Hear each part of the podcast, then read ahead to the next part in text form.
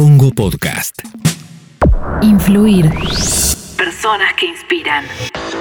Julián Díaz tiene 40 años. Es sommelier y profesional gastronómico.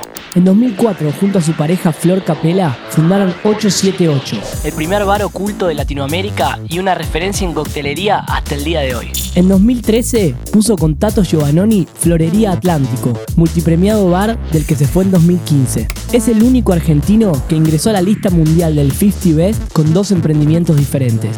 Es uno de los fundadores de Acelga, La Asociación de Chefs y Gastronómicos de la Argentina, con la cual creó la Feria Masticar. Actualmente es socio en Bermula Fuerza, Los Galgos y Pizzería Roma. y como en todos sus negocios, Revaloriza allí la gastronomía autóctona y la tradición porteña.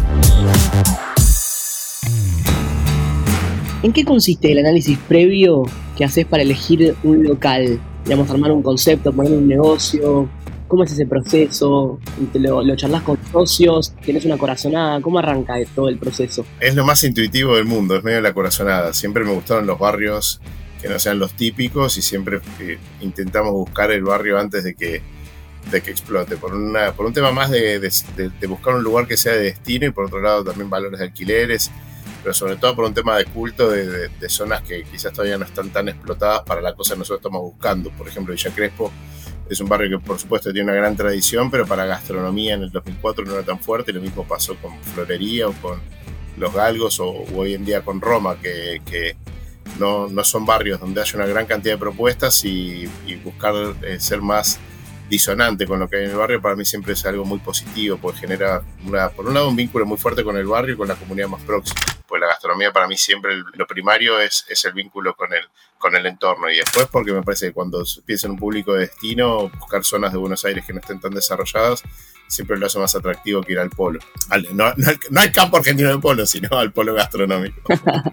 Che, arranco por ahí porque, porque realmente cuando, cuando veo la locación de tus locales, que es un poco lo que, mm, lo que decís vos, ¿no? Esto de estar fuera de los pueblos tradicionales y demás, a veces lo que termina generando no solo es esa, esa comunión con el entorno, esa comunión con la gente del barrio, sino que otros emprendedores gastronómicos se animen a ponerlo cerca, como es el caso de la Fuerza, ¿viste? Que es como que se armó alrededor de la Fuerza un, mini polo que cada vez es más grande y cada vez menos mini. A full, sí, yo soy muy enamorado, estoy muy enamorado de esta ciudad. Para mí esta ciudad es mucho más que sus polos y me parece que cuando salí de los lugares comunes, no sé, como en la música, en cualquier cosa, no querés más de lo mismo, querés eh, algo que sea distinto y me parece que la ciudad todavía entrega grandes lugares, qué sé yo, si vas a Gillo Geneise, que son son súper amigos, viste, decís que qué increíble que a alguien se le ocurra eh, impulsar esta zona en la ciudad, en una zona que no tenés lugares para ese público tan, digamos, tan trendy, con, tanta, con tantos atributos. Y para mí eso es lo más lindo de la ciudad, que todavía te puede sorprender.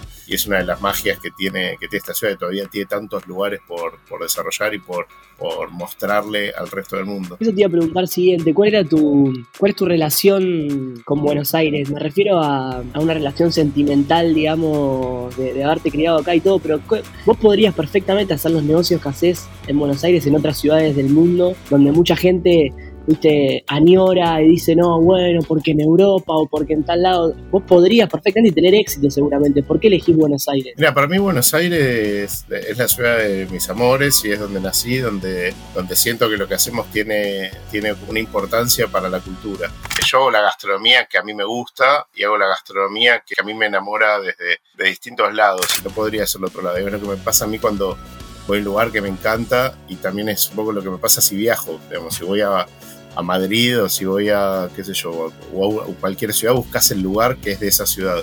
Entonces me parece que nosotros con lo que hacemos buscamos mostrar ese cacho de Buenos Aires eh, desde nuestra perspectiva y con nuestra lectura, pero al fin y al cabo es lo que nos, lo que nos toca a nosotros de cerca como una forma de contar un lado de ese Buenos Aires, sea con el cafetín o con el bar notable o con el bar de Bermú, como digamos, del lado que sea es nuestra forma de contarlo, pero, pero sin duda que tiene que ver con una historia de amor con la ciudad y con conocer cada uno de los barrios donde hacemos algo y, su entorno y su gente, y eso para mí es algo medio indivisible de la gastronomía que, que a nosotros nos gusta hacer. Ahora, consciente o inconscientemente hay una generación de legado, ¿no? Atrás de un montón de las cosas que, que hacen con, con vos y tus socios, digo, porque eh, esto de, de la revalorización de lo nuestro y de la ciudad y demás, de alguna manera eh, genera, genera detrás revalorizaciones y, puestas en valor de, tradiciones y, que inclusive para el turista que viene de afuera, en, varios de los negocios que montaste, no, le pasan desapercibido ni le pueden pasar desapercibido. Hay una frase de, un gran músico que siempre nos inspira y que siempre, que siempre citamos con, Martín, con mi, con mi socio y amigo, con Martín Osmendi, que es que seguir una tradición que tiene más que ver con mantener viva la llama que con venerar las cenizas. Y para nosotros lo que es, clave porque buscamos que la, vigencia de la, de nuestra gastronomía tiene que ver con eso, con continuar un legado y con que ese legado nosotros somos parte de. no venimos a inventar nada ni a, ni a hacer, eh, qué sé yo, eh, viste, es como esa, esa frase común de nadie, inventó, nadie inventa nada pero, pero sí creo que hay como una importancia en esta, sobre todo en nuestra generación, en redescubrir un poco el de dónde venimos y, qué es lo que nosotros podemos soportar a eso.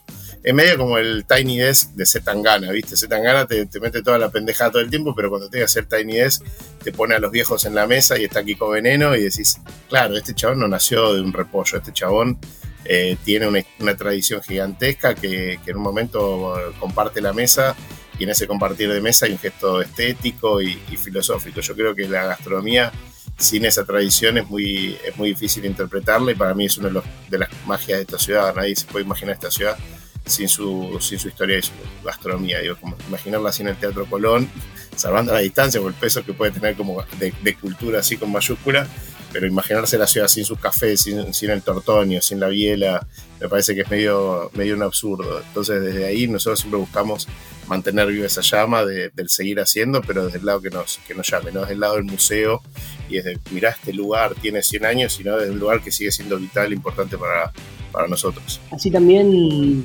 en, esta generación, digamos, de, y te diría hasta de transformación del entorno en cuanto a la industria que, que representás, es uno de los fundadores de, ACELGA, la Asociación de Chefs y, Gastronómicos. Te soy sincero, eh, siendo del rubro, cuesta pensar que se van a unir gastronómicos y cocineros y generar algo durable en el tiempo. Y es difícil, es difícil. Este, sin embargo, ya hace varios años, obviamente la pandemia lo interrumpió, pero ya hace varios años que tienen exitazos con Masticar, eh, una, iniciativa en conjunto de todos ustedes, y, de alguna manera esto que hablábamos de, la ciudad e incluso del país empieza a generar efectos positivos en ese entorno del que hablábamos, como por ejemplo decir, bueno, hoy Buenos Aires tiene en la gastronomía un polo turístico atractivo, eh, gente que, viene y elige nuestra ciudad en gran parte o en, una parte importante por este laburo que, están haciendo ustedes. ¿Cómo es el vínculo en, ese, en ese entorno de, de Acelga, qué es lo que tienen de planes a futuro, cómo haces una evaluación de lo que pasó en estos años. Mira, creo que eh, siempre hablamos de la gastronomía como un gran motor cultural, económico y social. Digo, suele ser la gastronomía en todo el planeta, el primer laburo de un montón de gente. es, una maquinaria que introduce gente al mercado laboral, que, genera valor. Es, una de las actividades de servicios que más laburo genera por por la necesidad de mano de obra que tiene, transformar eh, trigo en pan eh, y, la carne o, una media res en hamburguesas. Entonces, desde ahí siempre para mí la, importancia que tiene la gastronomía y pensarla desde el lado colectivo es buscar eh, formas en la que eso genere mejores valores. Digo, como me parece siempre, si, si, se piensa en lo colectivo, va a ser más fácil pensar en una evolución de todo el sector en, en, los términos que uno quiera. Obviamente que en un grupo siempre hay heterogeneidad y hay distintas visiones y hay algunos que solo les puede interesar ir a masticar. A mí siempre me interesó que hacer más cosas y yo estuve formando parte de otros proyectos que quizás son menos visibles, pero estamos, laburamos en la reedición de los primeros libros de la gastronomía argentina, que, fue algo medio interrumpido por la pandemia, pero que ya salió un título que es La Perfecta Cocinera, que es un libro que hace una, una gastrónoma de finales del siglo XIX llamada Teófila Benavente, que, que, es como el primer libro que habla de gastronomía argentina y estábamos ahora en pleno desarrollo del segundo título, porque la idea es hacer toda una colección de, de, esos libros que sin dudas, sin una asociación, son muy difíciles de impulsar, por todo, por lo económico, por, para lograr mayor impacto, para lograr mayor comunicación, porque si no, es, es, medio como la paja mental de sacar un libro y que quede ahí eh, juntando polvo. Hicimos también la movida que para mí es clave de, de mesa de estación, se llamaba, que era la, la de impulsar el, que en todos los restaurantes haya más productos de estación, que para mí eso fue como una medio una misión cumplida, no porque, no porque haya sido un mérito nuestro, sino porque es algo que hoy está en todos los eh, en todas las cartas, lo ves como un, como un gesto de época, digamos, que aparecen los tomates y todos los lugares tienen tomate, aparecen los espárragos y todos los lugares ponen espárragos, digamos, todos los lugares que ya son más masivos, digamos, no es solamente la alta gastronomía, sino como ir a encontrarte que de repente en un T-Connection o en un eh, qué sé yo, Maru Botana, lo que sea, vas a encontrarte de repente productos de estación que antes no, no era tan habitual sería. Obviamente queremos que llegue eso a la estación de servicio o que, digamos, como, como cosa más romántica, porque decís, ahí es donde se, se pone en juego un montón de cosas, digamos, el producto al menor precio, con la mejor calidad, eh, que mueve microeconomías, que, el quintero o el productor que, tiene su chacrita y produce eso lo pueda, lo pueda vender y que no esté dependiendo de un invernadero o de hacer una producción de con glifosato de cualquier, eh, de cualquier producto. Entonces ahí me parece que está bueno ser ambiciosos porque cuando lo pensás en conjunto y en un grupo se pueden, se pueden transformar más cosas. Me parece que eso hoy llega al, al, consumidor final más que nunca, digamos. Gracias a la comunicación que se puede lograr con los cocineros estrellas, con las celebrities, pero, pero ahí hay un laburo conjunto que, que el momento que llega a que un pibito, una pibita que apenas sabe de gastronomía se entera que en julio el tomate es caro porque es contraestación y que es mejor no comprarlo, para mí es misión cumplida. Sí, triunfo cultural, totalmente. Te voy a llevar a, al principio de la historia, o casi al principio de la historia, hace 18 años, cuando. Tremendo.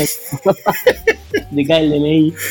Eh, cuando fundaron 878, todos sabemos, esto fue el, fue el primer bar, digamos, de, de, puertas cerradas que hubo en Buenos Aires, que después vino te diría que bastante adelantado a su época, porque después pasaron los años y proliferaron los speakeasies y demás. Pero, pero casi que a esta altura, después de 18 años y con todo lo que pasó en el medio, es una historia de otra época, ¿no? La, que estamos charlando. Esto de, bueno, no había redes sociales, la gente buscaba el local, no lo encontraba, se la pasaba buscándolo, capaz que el medio de contacto, no sé cuál era con ustedes, para, para decirle, che, no lo encontré. pero, lo posicionan, ¿no? lo posicionan sin, sin todos los medios que conocemos hoy me interesa retrotraerme como al principio de todo esto, al vértigo de, poner, digamos, desde cero un local por primera vez y creo que tenías veintipico, veintipocos años. Es decir, vendrá alguien, que es lo que nos pasa a todos cuando abrimos un local, incluso con redes sociales, pero, digamos, hiperbolizado al mil, teniendo en cuenta que no había tal cosa y ni siquiera había un cartel. A full, sí, sí. Para nosotros ahí la clave era oponer, oponernos a todo lo que había. Era casi como algo talibán de, de, de saber que para, para, hacernos un lugar íbamos a tener que jugar con, con, otras reglas y ser lo más atractivo posible. Yo en ese momento estudiaba gastronomía en el IAG y tenía un profesor que siempre hablaba de, de, Noriega, el gran Oscar Noriega, que hablaba siempre de que un negocio para que funcione tenía que tener diferenciales y atractivos. Y para mí era como decir, bueno, algo que yo sentía muy en carne propia como, como consumidor de los bares que estaban en ese momento, que era el Danzón, el Bizarro, el Bizarro ya no existe, pero el Lanzón obviamente sí. Eh, y eran como esos lugares que tenían como una propuesta de coctelería y, y, como una magia, como esos lugares que vos entrabas y te proponían eh, de algún modo un, juego. Entonces no sé cómo extremamos ese juego. Bueno, que sea esta cosa de estar escondidos. Y sabíamos cuando abrimos que, eran los speakeasies, no lo vinculábamos a la ley seca, pero, pero teníamos como muy firme la convicción de que había que buscar ser completamente distintos a todo lo que había y ser muy disruptivos. Cosa que en ese momento, hoy lo veo a distancia y me parece más fácil. Hoy ser disruptivo es mucho más difícil porque está todo hiper plagado de información o, o vas a abrir un lugar y buscas referencias en Pinterest y en, Instagram y te vas encontrar con todos los lugares que se llaman igual en distintas partes del mundo y que tienen más o menos lo mismo. Pero también la masificación o de, la información eh, trae aparejadas ahí como mucho más, eh, mucho más desafíos para, para, mostrarse como algo distinto. En aquel entonces nos parecía algo más natural y, éramos nosotros con Flor, con Flor Capela, mi compañera eh, y socia desde antes de del 8, como decir, bueno, ¿cómo hacemos para hacer distinto a todo esto? Y era, bueno, un lugar donde eh, no había código de entrada ni vestimenta, donde era absolutamente democratizador, donde nos, dábamos el lujo de vender más caro el Fernet que, el Bloody Mary, porque sabíamos que, eso generaba comunidad, que si vos tenías eh, gente que le, fascinaba la, coctelería, de, jóvenes, estaban buscando cosas donde se sientan más parte. De, de hecho, el otro día escuchaba tu, el, podcast de, de Botball cuando hablaba de la comunidad y, y pensaba en eso, ¿viste? De, cómo generamos nosotros nuestra propia comunidad con, con, círculos chiquitos. Obviamente no es la escala de Taringa, pero sí esa cosa que, que empieza a generar como un grupo de fanáticos que, que, empiezan a divulgar el lugar de boca en boca. Y esa fue la estrategia inicial, decir, bueno, mucho gastronómico, mucha, mucha gente joven que empezaba a fascinarse por una gastronomía que como de, de los 2000, donde cambiaban todos los paradigmas de los 90 eh, y, y, a poquito ir aprendiendo de nuestros propios errores y de las cagadas que nos íbamos mandando, pero con mucha firmeza en hacer producto de calidad, de utilizar frutas frescas, de darle mucho lugar a las bebidas nacionales.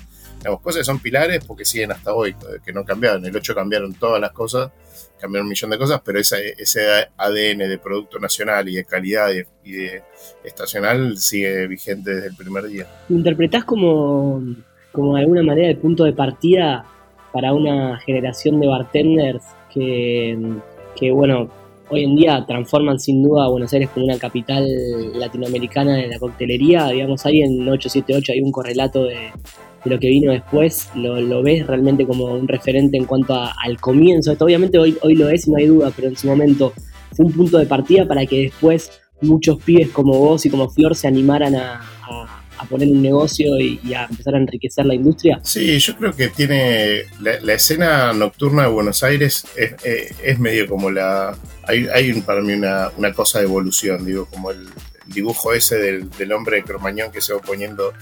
Eh, porque nosotros claramente éramos clientes de los bares de ese momento y cuando nosotros abrimos tomamos esa tradición que a su vez la tradición viene muy, bien, viene muy lejos porque en Buenos Aires la, la coctelería tiene un, un, principio muy fuerte a principios del siglo XX, eh, cuando se establecen las primeras editoriales, fábrica de herramientas, la mutual de, de, de bartenders de, de, de, Buenos Aires que, y de Argentina que, que, siguen hoy, hoy en pie.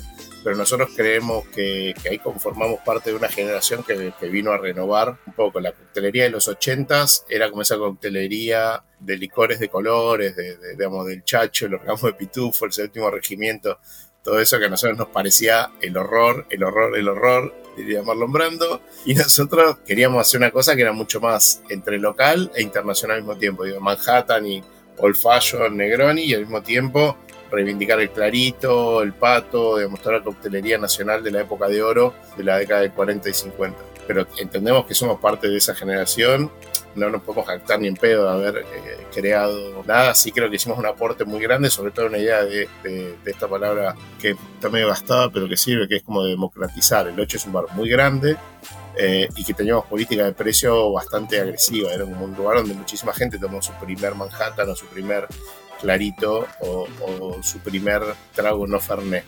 Eh, y eso para nosotros es, un orgullo y es hermoso porque nosotros buscábamos que eso llegue a más gente, obviamente por una razón de negocio, por, por una razón de, hacerlo facturar, pero también como un tema de eso, de generar una comunidad y una cultura dentro de, de, los que nos visitaban, que para mí sigue siendo clave en la gastronomía. Cuando vos pensás que el que te visita te tiene que volver a visitar y que le vas a dar la próxima vez y poder seguir innovando dentro de una línea clásica, me parece que aplica casi a cualquier negocio, más allá de la gastronomía. ¿no? Estás escuchando un podcast original de Congo. Somos un medio independiente y nos mantenemos a través de aportes de una comunidad que apoya nuestros productos. Si te gusta lo que hacemos, asociate al Club Congo a partir de 200 pesos en congo.fm barra comunidad. Y si vivís en el exterior, podés hacerlo a través de PayPal. Sumate al Club Congo. Estoy bien si digo que sos el argentino que entró, el único, digamos, que entró dos veces a la premiación de 50 Best, digamos, con dos bares distintos. Eh, sí, nosotros no le damos tanta importancia, pero creo que sí. El 8 fue el primer bar en entrar en el 50 Best de bares, cuando ni sabíamos muy bien qué era. Y después el primer año de Florería Atlántico también. Después Florería lo ganó varias veces más, eh, pero cambió un poco la, naturaleza de, de, los premios. También se pasó a hacer algo mucho cada vez más rosquero pero nosotros ni, nunca laburábamos para eso. Pero, pero obviamente cuando llegan los reconocimientos está buenísimo, te ayuda a apalancar el negocio, genera prensa, hace que crezca más rápido de lo que, de lo que pasaría. Por ejemplo, cuando, cuando nos salió lo del Race Times en, La Fuerza, ni sabíamos que, existía esa, esa, contienda o ese reconocimiento y nos enteramos por un mail de la editorial pidiendo las fotos para, para, avisándonos que iba a ser una publicación que no sabíamos muy bien qué era. Y eso para mí está buenísimo porque, digamos, laburar para los premios es algo que, no, que a mí no me, no me llama, digo, no laburás para los premios, laburás para que el día a día de tu negocio sea mejor, sea más atractivo, la, la propuesta que vos puedas brindar, que es un camino sinuoso porque los equipos tienen etapas, porque la puedes fifiar porque uno como, como jefe de un lugar se puede, se puede mandar todas las cagadas posibles, pero para mí siempre laburar en esa mejora te da a la larga mejores resultados y también digamos, no, no laburás para complacer a un jurado, sino que laburás para que tu cliente te siga eligiendo día a día. La revista Times, digo, porque mucha gente no debe saber, eh, eligió a la fuerza, otro de los emprendimientos de Julián, como uno de los 100 lugares a visitar en el mundo, digamos, como en, la gastronomía o en el, entretenimiento, digamos. Y esto es lo que él contaba recién, digo, contextualizo porque... porque ah, perdón, sí, soy medio animal, pero no, metía todo lo, como el, mundo... Todos los premios en la misma bolsa. Todos los premios en la misma bolsa, sí, qué sé yo, por suerte creo que Argentina hoy tiene como país un reconocimiento por su gastronomía muy fuerte, que sobre todo hoy Don Julio, que es como el, faro, qué sé yo, que, el turista cuando viene a la Argentina no piense en pasar de largo Buenos Aires para ir a Cataratas es fundamental. Y me parece que, eh, que la gastronomía hoy en Buenos Aires ha crecido un montón y hoy tenés propuestas alucinantes que, que hacen que el turista se quiera quedar más en Buenos Aires, que, que lo sorprenda hace a la construcción de la marca país. Es como si vas a Mendoza y te encontrás el, mundo del vino con toda la propuesta turística alucinante. Eso obviamente desarrolla economía, desarrolla eh, como un, atractivo muy grande para, todos los visitantes. Me parece que en eso hay como un ecosistema que está bueno, que es como Buenos Aires con, su gastronomía y su vida nocturna, vibrante, cultural.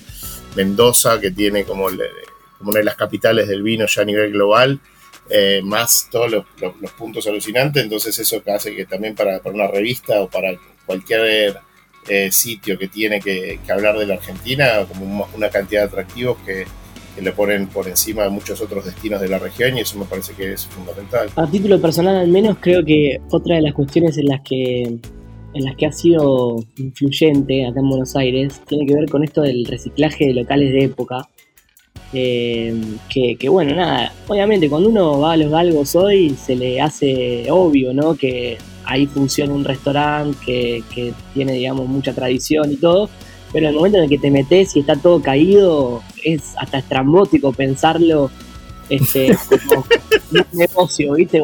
Porque porque lleva guita, lleva un esfuerzo tremendo, lleva mañas, ¿viste? Porque los locales viejos tienen una cantidad de mañas que te vas a enterar solo pongas play. Es un sufrimiento. Claro. Este, y acá me parece que aparece de vuelta eh, la influencia y el legado, ¿no? Porque digo, en Los Galgos, que, es el, primero de los, los emprendimientos que haces de esta manera y no es el último porque después lo hiciste con Roma también. Este, y disculpame que digo lo hiciste, diría decir lo hicieron porque entiendo que tenés socios. Sí, sí, pero no, no, no, hay, no hay temas, digo, todos mis socios son muy amigos y tenemos muy armada la cancha. Yo sé que está más metido en la gastronomía, pero Agustín Camps es, una bestia en, el comercial y está en el desarrollo de la fuerza desde, el día cero y también maneja mercado externo, que, por suerte estamos exportando a poquito cada vez más.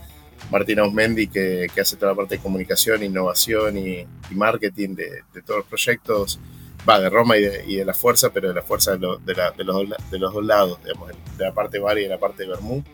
Y Sebastián Zucardi, que es una bestia, uno de los grandes enólogos de, la Argentina, que está, es, vive con el que es alucinante laburar porque es un bocho y pues está metido en la producción de vinos eh, de, la más alta calidad de la Argentina, así que creo que tenemos un lindo equipo y, cuando hacemos, hacemos todos juntos, por más que hablemos a veces así más de uno u otro. De golpe me sentí en un recital, viste, cuando el frontman pide un aplauso para todo lo de la banda. Yo veo una, una tendencia que surge después de los galgos y, y, como comienzo que, si querés, tiene como auge la reapertura del preferido con el reciclaje de M. Carranza, que también estuvo en este podcast. Eh, que, de vuelta, vuelvo a, este legado, a esta influencia. ¿Qué es lo que te lleva a meterte? Como te digo, para mí era un proyecto que es estrambótico absolutamente, de términos económicos al menos. Sí, sí, sí. Es, es un, fue, una, fue una, como decía antes, una patriada.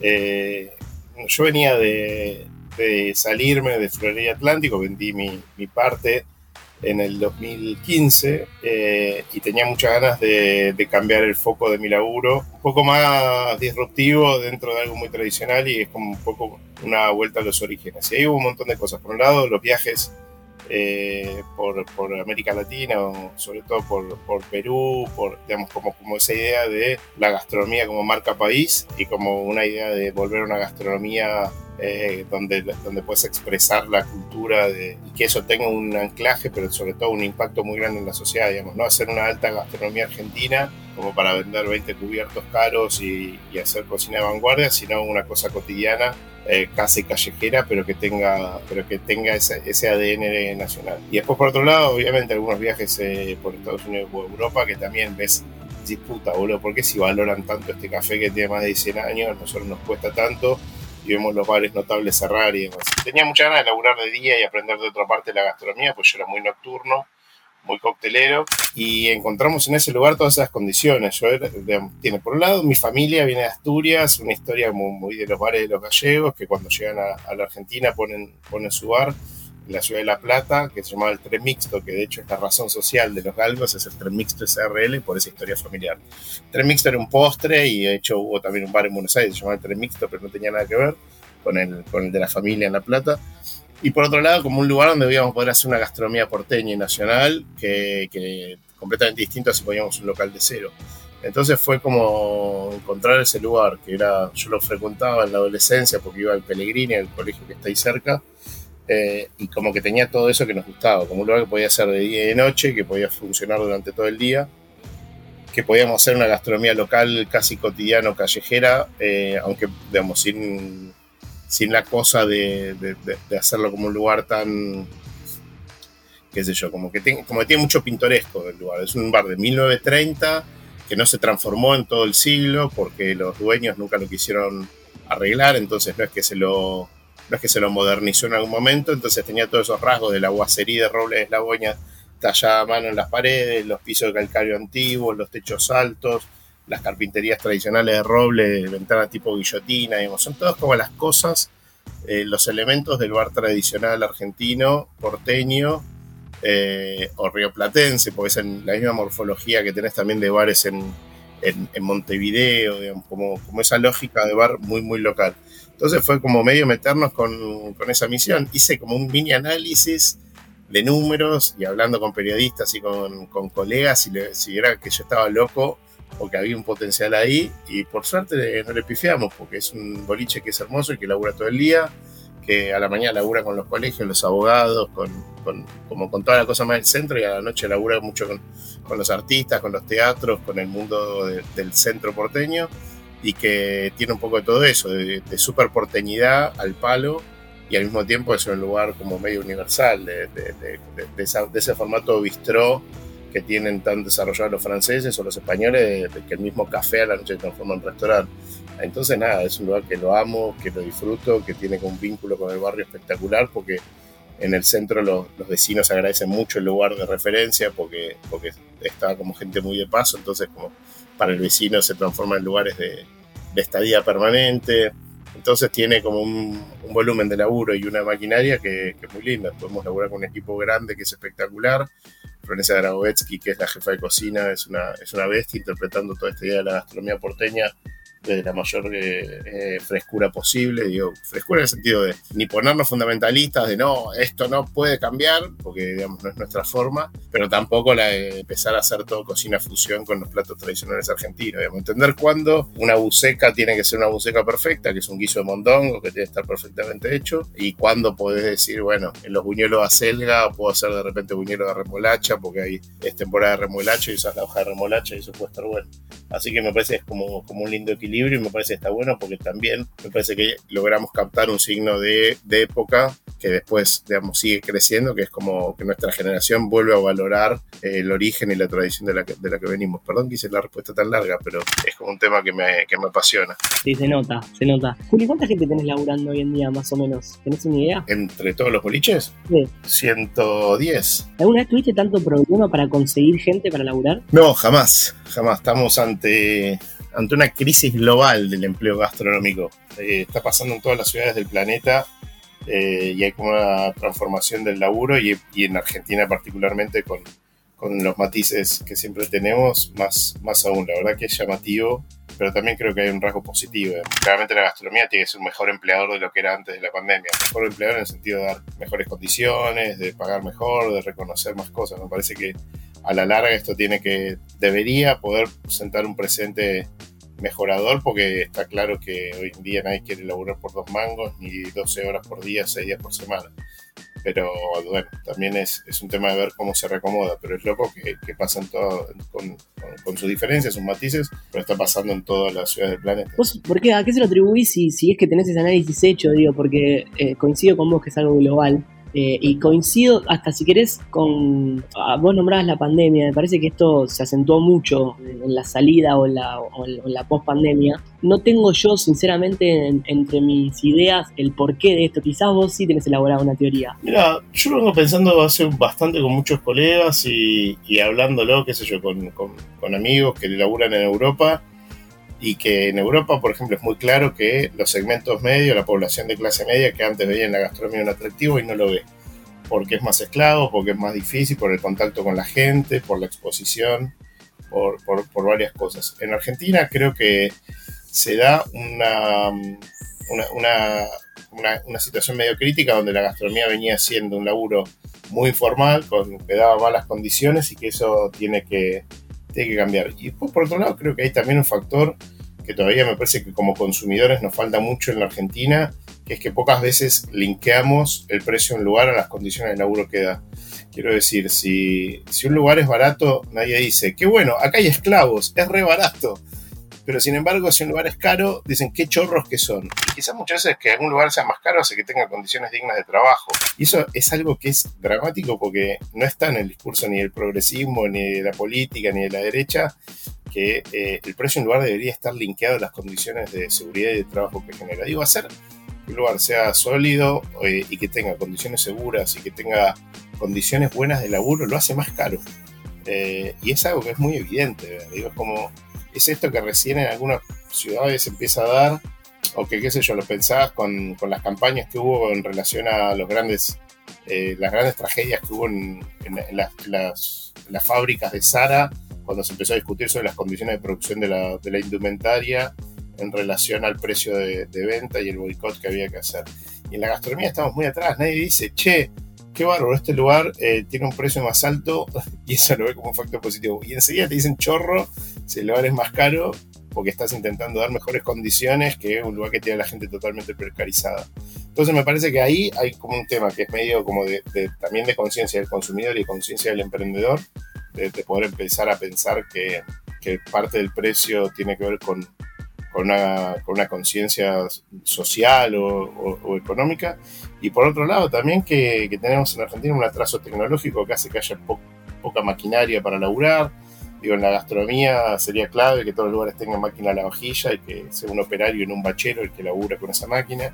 Y así con un montón de cosas, digo, para, para atrás. Pero, pero soy optimista. Me parece que, que pensar que la gastronomía iba a estar sostenida en trabajo esclavo jornadas eh, jornadas infinitas de laburo por poca guita era insostenible. Entonces me parece que si esto nos hace ser mejores empleadores y que, la gente eh, empiece a reconocer más las condiciones de laburo que da un lugar, genial.